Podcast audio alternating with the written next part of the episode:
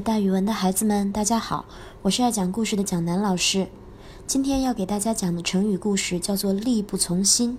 力不从心的“从”是顺从、依从的意思，其实就是力气不能够随心去使用了。也就是说，心里面其实很想做，但是力气已经不够了。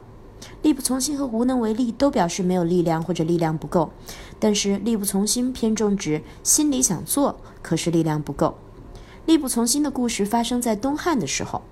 东汉有一个大将叫做班超，他受汉明帝的派遣，率领几十个人出使西域，而且还把西域归拢得整整齐齐的，那边再也没有什么大的战乱。班超可以说是屡建奇功，都没有人想到他带着那么少的人就能让西域那边那么的安定。那既然他让西域非常安定，皇帝们当然也就特别放心了，几乎把班超给忘在西域了。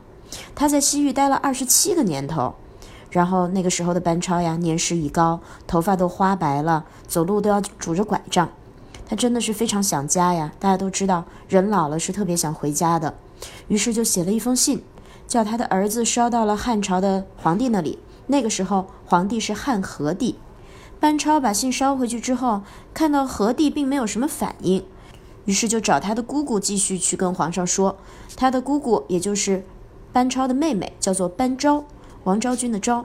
班昭又上书皇帝，在信里他这么说：班超和和他同去西域的人相比，他的年龄是最大的，又是领头人，现在已经年过花甲，体弱多病，头发都白了，两手发抖，耳朵不灵，眼睛不亮，只能拄着手杖走路。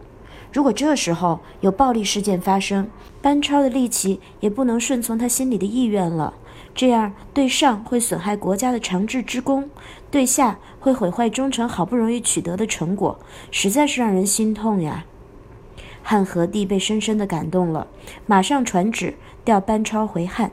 班超回到洛阳不到一个月，就因为胸痛病加重而辞世，终年七十一岁。古人说落叶归根，那时候班超那么想回家，可能也是因为知道自己的时日不长了。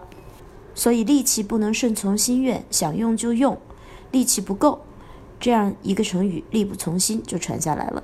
蒋老师给大家举个例子吧，比如说我的收入也不高，只是一个普通的打工者，但总想帮助那些得绝症又没钱看病的穷人，实在力不从心，只能能帮一个帮一个，能捐一点是一点吧。